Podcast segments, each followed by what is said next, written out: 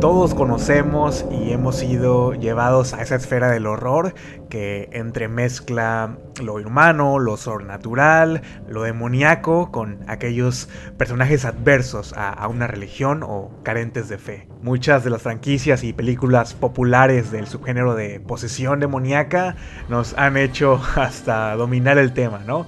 Anticipamos los comportamientos siniestros eh, y destructivos, ¿no? Que tienen las víctimas y hasta sabemos que la única manera para solucionar este conflicto es por medio de un ritual o, un exorcismo. Es prácticamente una fórmula infalible. Pero en 2020 una película llegó para cambiar esos principios y reglas que todos conocemos.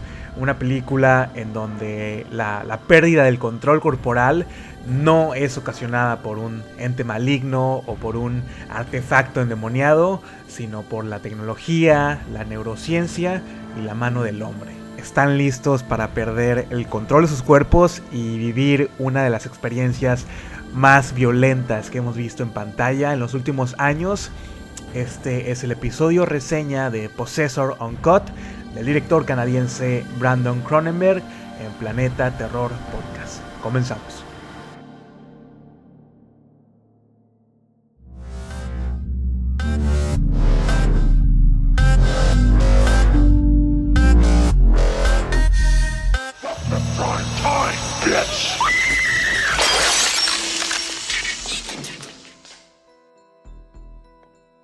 ¿Qué tal? Bienvenidos a una nueva edición de Planeta Terror Resurrection, parte de la programación habitual de Planeta Terror Podcast, un programa dedicado al género del terror en sus diferentes presentaciones y vertientes, un podcast donde pueden encontrar reseñas y comentarios acerca de películas, series y documentales, ¿no? Desde una perspectiva de, un simple aficionado y, fan del género.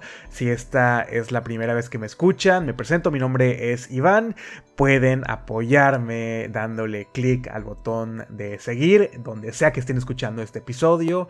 Y sí, me, ayudan muchísimo a, mejorar y a seguir creciendo por medio de su retroalimentación, de sus comentarios, sus likes en las diferentes eh, redes sociales, ¿no? Que están todas listadas ahí en la descripción de, este episodio. Y bueno, ya ustedes lo escucharon en esa introducción. Finalmente, finalmente, después de tanto, tanto tiempo de querer traer a, esta película aquí al podcast, el último episodio resurrección del año, el último episodio en el que estamos trayendo desde la ultratumba. Por decirlo así, porque esta no es una película para nada antigua, sigue siendo, perteneciendo a esta, a esta década que, está, que estamos corriendo, eh, pero sí, lo acaban de escuchar, vamos a estar hablando de una película de 2020 que, en mi caso ha sido imposible borrar de la mente. Es muy pronto para asegurarlo, pero sí, sí, creo que será una de mis películas favoritas de la década, ¿no? Eh, la década de los 2020 y estamos hablando nada más y nada menos que de Possessor Uncut de Brandon Cronenberg, director que está haciendo su segunda aparición aquí en el programa después de hablar de Infinity Pool allá a principios de año y, y esta película fue elegida por ustedes, no olviden que para las próximas ediciones de Resurrection pueden votar en Instagram por las películas. Eh, en esta terna estuvieron The Cell con Jennifer López, Copycat con Sigourney Weaver y la gran triunfadora pues fue Possessor Uncut. Así que esténse muy al pendiente de, la próxima batalla, del próximo combate para elegir un nuevo título en, Resurrection. Y eh, en este primer apartado del programa quiero reflexionar un poco eh, acerca de, cómo esta película logró captar mi atención sin entrar mucho en detalles, sin entrar mucho en spoilers, porque a pesar de que sí sé que es una historia relativamente exitosa dentro del círculo de aficionados al cine de terror. Eh, eh, tampoco fue como un boom masivo y se estrenó en 2020, entonces fue un estreno silencioso que poco a poco ha ido encontrando a su público y bueno, ahora gracias a Infinity Pool, Brandon Cronenberg se ha colocado, se ha posicionado ¿no? E, en el cine un poco más mainstream, por decirlo así. Ya Creo que ya les he dicho en otras ocasiones que, el sello de, los Cronenberg, ya sea con David o con Brandon, pues siempre nos llevan a, estos universos, a estos mundos, con estas historias que te hacen cuestionar la, existencia del ser humano, que nos hacen hasta replantearnos, ¿no? ¿Qué, es lo que nos motiva? ¿Qué es lo que nos obliga a actuar de esta manera? A ceder a esos impulsos y, deseos que tenemos, no sé, dentro de nosotros. Y para bien o para mal, los Cronenberg siempre logran retratar de la peor manera posible, ¿no? Las consecuencias a ceder a nuestros instintos humanos, ¿no? Cada uno de nosotros tiene un mecanismo que funciona de diferentes maneras. El sentido común es inexistente. Como sociedad estamos cada vez más hundidos. Y sí, las narrativas ficticias que nos han presentado los Cronenberg cada vez se, se están volviendo la, la realidad, nuestra realidad. Conforme pasan los años voy encontrando mayor sentido a, estas películas. Me, han obligado a ver al mundo de diferente manera.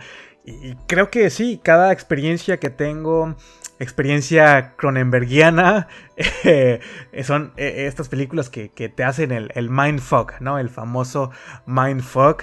Y obviamente Possessor Uncut no es la excepción. De hecho, yo la recomendaría para alguien que quiere introducirse eh, en el mundo de los Cronenberg. Por lo tanto, si, si aún no la han visto y están escuchando este programa por simple curiosidad, les voy a dar un par de razones para que vayan inmediatamente a aprender su televisión y busquen en el catálogo de Netflix o donde sea que ustedes vean sus películas Possessor Uncut. Digamos que su atractivo principal es el body horror, ¿no? El horror corporal, eh, bastante violencia explícita, una violencia que para, para mi gusto está bien justificada por la naturaleza que tiene la trama, la historia y el personaje central, ¿no? De, de Tasia Voss y a lo que se dedica en sí. Ella es una asesina de élite que gracias a una tecnología bastante avanzada logra infiltrarse en la mente humana de diferentes personajes, personas que, son escogidas minuciosamente, ¿no? En desarrollo de, de, este plan, de este plan maestro. Las personas elegidas por esta empresa son simples peones, simples humanos desechables, lamentablemente. Terminan siendo inculpados, terminan siendo tachados por la sociedad injustamente, ¿no? Al cometer estas atrocidades que ellos en su sano juicio no se atreverían a hacer, están siendo manipulados por algo mucho más grande de lo que podrían comprender. Es por eso que estas escenas de crímenes y violencia deben de ser caóticas y, desastrosas para no levantar sospechas, porque sí, como sociedad estamos acostumbrados a crucificar a estos asesinos, a estos, eh, a estos personajes que han, no sé, cometido eh, delitos y atrocidades. Regularmente pasamos por alto eh, las causas, qué orilló a esta persona a cometer tales delitos, eh, simplemente no nos importa, ¿no? Porque nos quedamos con ese impacto de la noticia, de la nota roja. Y en Posesor, pues no nos queda duda que estos asesinos están siendo manipulados contra su voluntad y los vamos a ver luchar y los vamos a ver perder, ¿no? La, la batalla de, su propio cuerpo. Por eso es importante contar con estos altos niveles de violencia en la película, sobre todo en esos homicidios ¿no? que vemos por el control mental de esta compañía en la que trabaja Tasia, interpretada por Andrea Riseborough. Y al hablar de, body horror, también me refiero a la manera en la que Brandon Cronenberg nos muestra el, proceso en sí del control mental cómo funciona, cómo experimenta este proceso la persona que está siendo poseída, al igual que la persona que lo va a, controlar. Si ustedes recuerdan el póster oficial, verán que ahí en, primer plano tenemos el rostro de, Tasia como en un estado deformado, como si se tratara de, de, una máscara que se quita y pone con facilidad un elemento que es muy textual en la película, sabemos su significado, sabemos lo que representa, pero, pero que también nos deja, no sé, esa abertura, esa ranura hacia una interpretación más libre.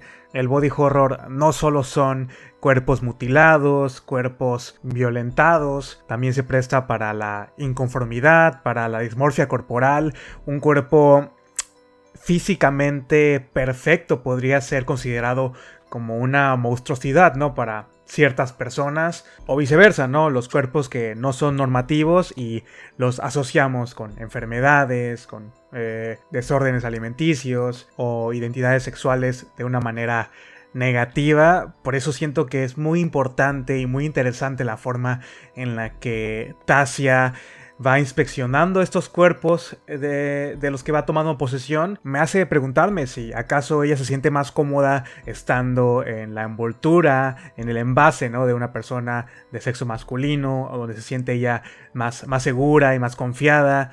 Yo sé que es parte de su trabajo, pero ¿por qué prefiere estar más tiempo en la piel de, otra persona que, que, en la suya, que en la propia. Su profesión de cierta manera le, le permite ¿no? tener estas experiencias. Pero ¿qué pasaría si esta tecnología estuviera al alcance de, de, nosotros, ¿no? De todos nosotros, de, de, las personas comunes y corrientes, probablemente buscaríamos vivir eso que que con nuestro cuerpo, con nuestra identidad, con nuestras características físicas no hemos podido conseguir o que no nos hemos atrevido nunca a hacer. No sé, es, es muy interesante, ¿no? ¿Acaso nuestro cuerpo es la, la máscara de, de, la mente y detrás de esa máscara se esconden pensamientos violentos o, o destructivos? Y luego si comparamos esta película con el uso de las redes sociales, donde es aún más fácil esconderse, usurpar una identidad, crearte un, personaje que no es nada cercano a nuestra realidad, el, uso de los filtros, no sé, ya me estoy metiendo en un, en un, en un hoyo sin fondo. Mejor vayan a verla, en dado caso que aún no lo hayan hecho, no se van a arrepentir, están a punto de vivir una de las mejores experiencias cinematográficas de los últimos años. Vamos a una pequeña pausa y yo regreso con los datos técnicos y producción de, de Possessor Uncut. Interface is active and we're at full power.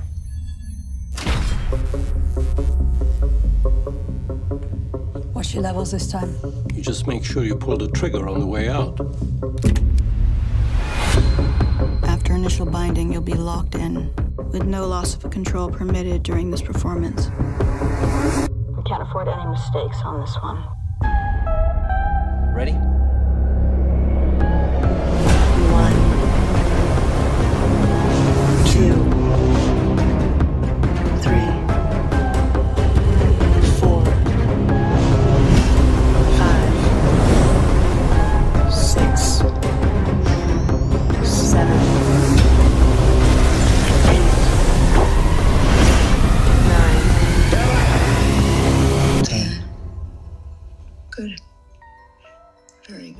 Possessor Uncut está escrita y dirigida por Brandon Cronenberg, quien hasta ese punto del 2020 era mayormente conocido por, una, ser el hijo de David Cronenberg, el padre del body horror, y por su ópera prima Antiviral, película del 2012, película que no he visto, película que quería ver para hacer este episodio y que encontré la encontré en Plex, en este servicio de películas gratuitas, pero los subtítulos estaban desfasados, entonces la, quité como a los primeros 20, 25 minutos de, haberla empezado. Me, me, estaba interesando mucho la historia, se me hizo una estética bastante diferente, todo es muy blanco, todo muy limpio, todo muy minimalista, tiene un estilo visual muy particular y la historia también me, está atrapando. Eh, creo que a lo mejor la, podemos traer algún día eh, en otro episodio de, de, Resurrection. Si Possessor está en el anonimato de, de, muchos de ustedes, Antiviral aún más, a pesar de que estuvo mucho tiempo en el catálogo de, de Netflix, o por lo menos aquí en el de, Canadá, pero nunca, nunca le di play ahí cuando la tenía eh, disponible para ver y ahora se me ha hecho complicado, ¿no? Encontrarla. Tendré que hacer uso de Amazon para conseguirla en su formato físico. Espero que sea fácil.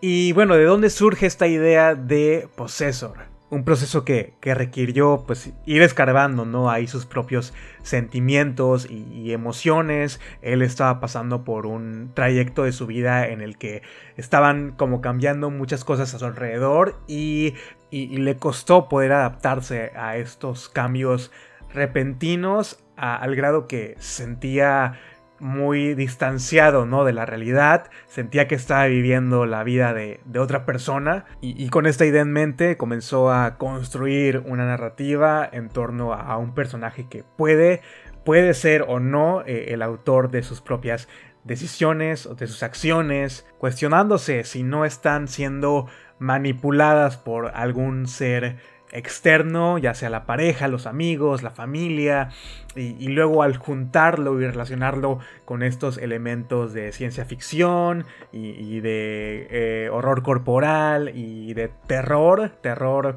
un terror psicológico, sí creo que Brandon Cronenberg tenía las herramientas necesarias para poder llevar y, darle vida a, a esta a esta historia que puede ser confusa, que puede ser complicada y que sobre todo puede ser problemática, ¿no? Para cierto tipo de espectador. Como les había dicho, se, se, presta a la discusión, se presta al debate, se presta a las diferentes interpretaciones que uno pueda, uno pueda darle, pero tampoco les voy a decir que necesitan un manual, ¿no? Para irla leyendo y, comprendiendo para nada. al contrario, es una película en la que puedes mantenerte enfocado de principio a fin, eh, en donde vas a encontrar las respuestas a esos cuestionamientos que uno se va haciendo ¿no? a lo largo de las casi dos horas que, dura. Eso sí, eh, en cada experiencia, cada revisión, la película se va enriqueciendo aún más, ¿no? Mientras me preparaba para el episodio, la vi la he visto cuatro veces, si, no me equivoco. Y, en esta última ocasión que la vi, simplemente me, enfoqué en ver el comportamiento que tiene Tasia Voss en su cuerpo y verla siendo resistente a, esta, a esta forma de actuar natural ¿no? que tiene ella en su persona cuando ya está dentro de, de estos cuerpos. Hay un par de movimientos y gesticulaciones muy sutiles que son imposibles de, no trasladar, ¿no? Al momento de estar invadiendo el cuerpo, un cuerpo ajeno. Igualmente, en esta última revisión disfruté muchísimo la actuación de Christopher Abbott, ah, la confusión que, logra reflejar por medio de, la mirada. Nunca le, había dado el suficiente crédito a este actor y quedé muy impresionado por la transformación que tiene y, sí, la, el antes y el después de te logra convencer que se trata de una persona eh, que está estrenando, por decirlo así, un, cuerpo, ¿no? Que, no es el suyo. El trabajo de los dos actores principales, de Andrea Riceborough y de Christopher Abbott, es de, de otro nivel. Además, en el reparto también tenemos a la actriz Jennifer Jason Lee, quien es la eh, podríamos decir, directora de esta empresa para la que trabaja eh, Tasia, aunque no se nos proporciona mucha información eh, previa ¿no? al personaje, entendemos que, ha seguido el mismo camino que Tasia, también es una asesina de élite y que, bueno, gracias a su desempeño, gran desempeño en la empresa, pues ahora tiene el, puesto más alto. Ella es parte de todo el proceso de negociación ¿no? con, los nuevos, con los nuevos clientes y la prioridad que tiene a corto plazo, como cualquier otra compañía o empresa, pues es la prosperidad. Y, Tasia Voss es pieza importantísima en esta transacción que, que los va a hacer crecer aún más y ampliar sus posibilidades de, research, ¿no? de, investigación a, estas próximas y futuras víctimas. Aunque esos detalles los vamos a dejar para, para el siguiente segmento ¿no? del episodio. Eh, también en el reparto tenemos a Sean Bean como el padre de Ava, la novia del personaje de Christopher Abbott. Y, Sean Bean eh, interpreta a, este millonario, a este empresario muy poderoso que, es dueño de una empresa de recolección de datos. Por lo tanto, termina siendo el blanco perfecto para una empresa que se dedica a asesinar a gente importante. No, no es cualquier persona, no cualquiera puede tener ¿no? acceso a, a este servicio. Y el asesinar al personaje de Sean Bean es demasiado conveniente para la empresa de Tasia, ya que significa tener acceso a los recursos, acceso a las miles de, cámaras y dispositivos que eh, esta empresa utiliza ¿no? para el robo de los datos.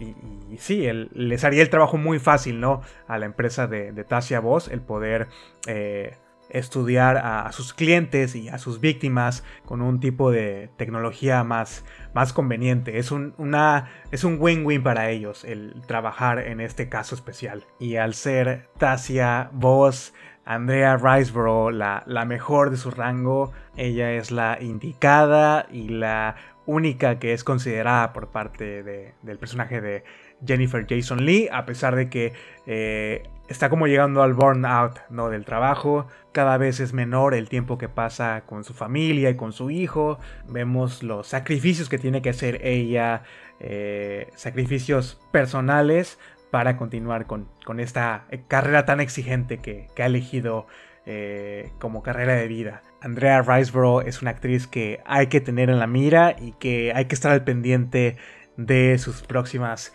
producciones. Ustedes la conocen seguramente por Mandy, pero sí, para mí Possessor Cut es su santo grial de, de su filmografía. Y antes de que pasemos al último apartado del programa, no quiero dejar eh, de mencionar que la todo el maquillaje y las prótesis y las máscaras y el body horror está hecho de manera práctica y está realizado por esta empresa liderada por Dan Martin y por todo su equipo de 13 Finger Effects eh, que han trabajado en infinidad de películas. Dan Martin es un maquillista y diseñador de efectos prácticos muy reconocido, muy consolidado y aquí en el podcast somos muy fans de, su trabajo. Si tienen el, DVD o el Blu-ray de Possessor, no pierdan oportunidad para ver el documental detrás de cámaras que tiene con el making of de los efectos prácticos y la manera en la que se filmaron estas, estas secuencias con la máscara y las prótesis de los personajes que mueren, eh,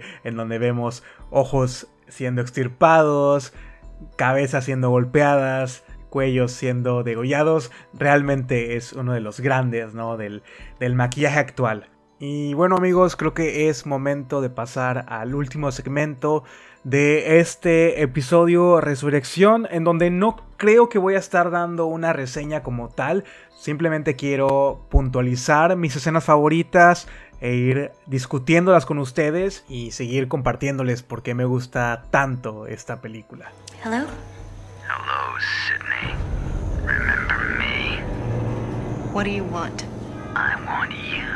It's showtime uno de mis aspectos favoritos de, de Possessor es el, el, prólogo, ¿no? La manera en la que inicia y el sentido que toma en una segunda, tercera, cuarta revisión. Obviamente aquí ya tenemos la tarea de, de Tasia casi en su segmento final y la película abre con esta escena en la que Holly, eh, este personaje que está poseído por Tasia está frente a un espejo y está realizando esta eh, calibración ¿no? del chip que está instalado en el cerebro, que bueno, eso no lo sabemos hasta este momento. Pero con las respuestas que vamos obteniendo a lo largo de la película, entendemos que este es un procedimiento que, que sirve para tomar control total ¿no? de la persona. Y justamente con esos primeros planos de la película vemos eso, ¿no? Podemos analizar la batalla interna, eh, el conflicto entre el poseído y el poseedor.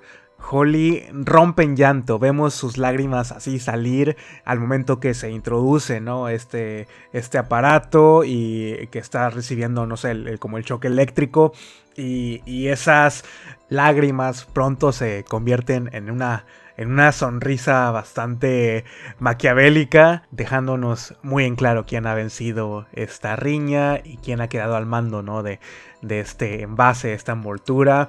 Y sí, de Holly no conocemos mucho, simplemente sabemos que eh, ella trabaja como... Yo quiero creer que es como un escort. La vemos llegar a este edificio bastante ostentoso, con una arquitectura muy, muy elegante.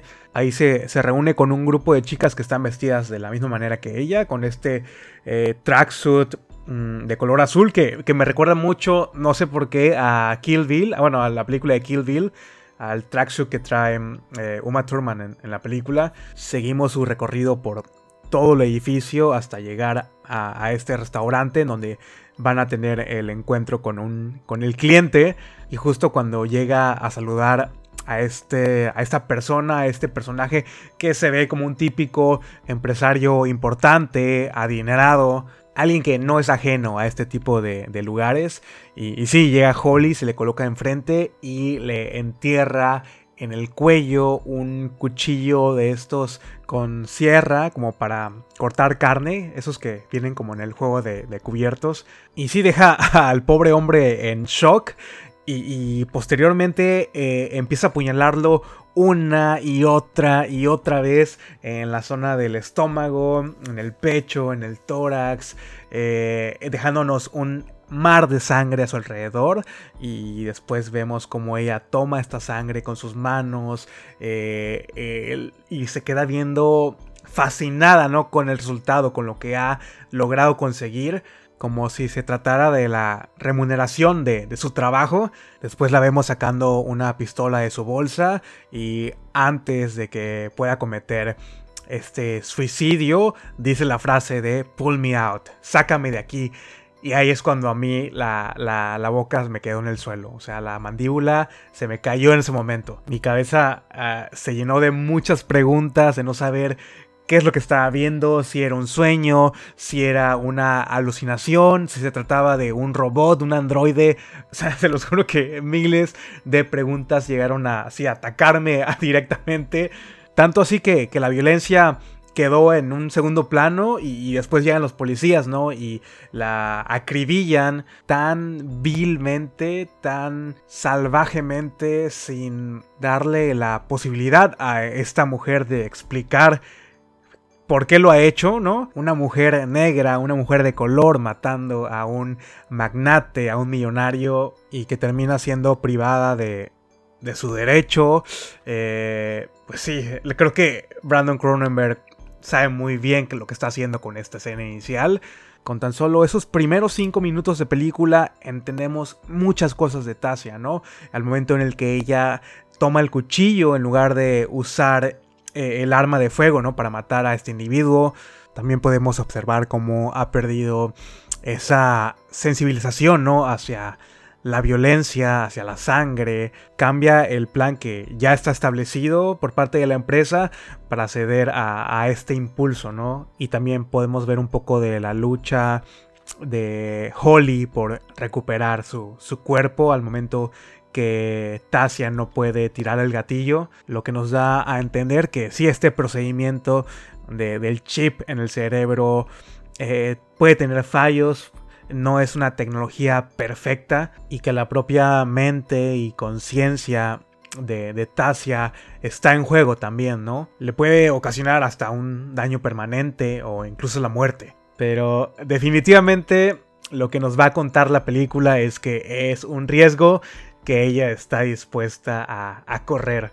Y luego al final de cada asesinato ella tiene como este test en el que tiene que reconocer diferentes objetos que, le pertenecen, que representan algo de su, de su pasado, de su niñez, de su vida, objetos que tienen un cierto valor sentimental ¿no? para ella Y, bueno, eso también es un momento muy clave que hay que prestar mucha atención a, ese diálogo. Hace que la secuencia final tenga todo el sentido del mundo y que si esas esas palabras se te queden ahí adheridas. Tasia Voss es un personaje muy complejo y fascinante de, ver y de analizar. Es increíble el trabajo que hace Cronenberg para juxtaponer eh, eh, el mundo laboral de Tasia con su vida cotidiana justo antes de entrar a, la casa donde vive su ex esposo y su hijo. Eh, la vemos practicando lo que, lo que va a decir, cómo los va a saludar ella parece estar desconectada por completo, ¿no? De, este mundo. Eh, parece una alienígena dentro de la casa. Eh, las interacciones que tiene son bastante incómodas. Y el tener que afrontar, estar presente en este mundo, interactuar con estas personas, la descolocan por, por completo. No hay ninguna respuesta emocional al ver a su hijo, al estar con él, al tener relaciones sexuales con su expareja. Es un ambiente muy hostil para ella. Y la interpretación de Andrea Riseborough durante este primer tercio de película es magistral, una de mis interpretaciones favoritas de los últimos años. De hecho, si, si no me equivoco, estuvo en el conteo de las Screen Queens del 2020 y creo que estuvo en el segundo lugar, si no me equivoco, por debajo nada más de, Elizabeth Moss, ¿no? De esta película de, Invisible Man. Eh, otra de estas cintas que hacen uso de la tecnología, la tecnología muy avanzada, ¿no? Para desarrollar una trama que es clásica, ¿no? Un cuento clásico que es El hombre invisible. Y en Possessor debo reconocer al diseño de producción porque se acerca a un mundo que eh, es muy similar al nuestro, ¿no? Al mundo actual. Eh, la tecnología incluso tiene hasta un aspecto bastante retro retrofuturista, eh, los aparatos, por ejemplo, el, calibrador que utilizan es como un radio portátil, la camilla donde está el cuerpo de Andrea Riceborough, donde se está haciendo la, posesión, eh, pues sí, parece como una camilla de hospital, tienen una como careta que parece de un hospital antiguo, o sea, con cables normales, todo es alámbrico, todo es analógico, no hay indicios de una tecnología que no sea concebible, que no sea eh, creíble, ¿no? Como en el caso del traje este que usa el hombre invisible en, el remake. ya estoy spoileando aquí la película, espero que ya, ya la hayan visto. Eh, pero sí, estas decisiones creativas le, le aportan un valor, le dan credibilidad a pesar de que esta tecnología pues no existe, ¿no? O al menos eso es lo que quiero creer, que, no existe o no se está intentando recrear lo que vimos en esta película eh, en la vida real. Incluso todo lo que vemos eh, eh, en, en, cuanto a los efectos visuales, todo está hecho de manera práctica, prótesis, diferentes trucos de cámara, diferentes ángulos, hay mucho uso de los reflejos, de los espejos, contraposición de, imágenes, secuencias con las imágenes invertidas o inversas, reproducidas al inverso. Es una película con un gran estilo visual que seguramente van a reconocer eh, si ya han visto Infinity Pool al momento de eh, recrear estas clonaciones. Es muy similar a lo que vimos en Possessor. Y mi elemento favorito de toda la película sin duda es la máscara del rostro de Andrea Riseborough. Me encanta la, manera en la que es utilizada eh, en esa escena del clímax. Me gusta que está acorde con la temática de la pérdida de la identidad que tiene la cinta.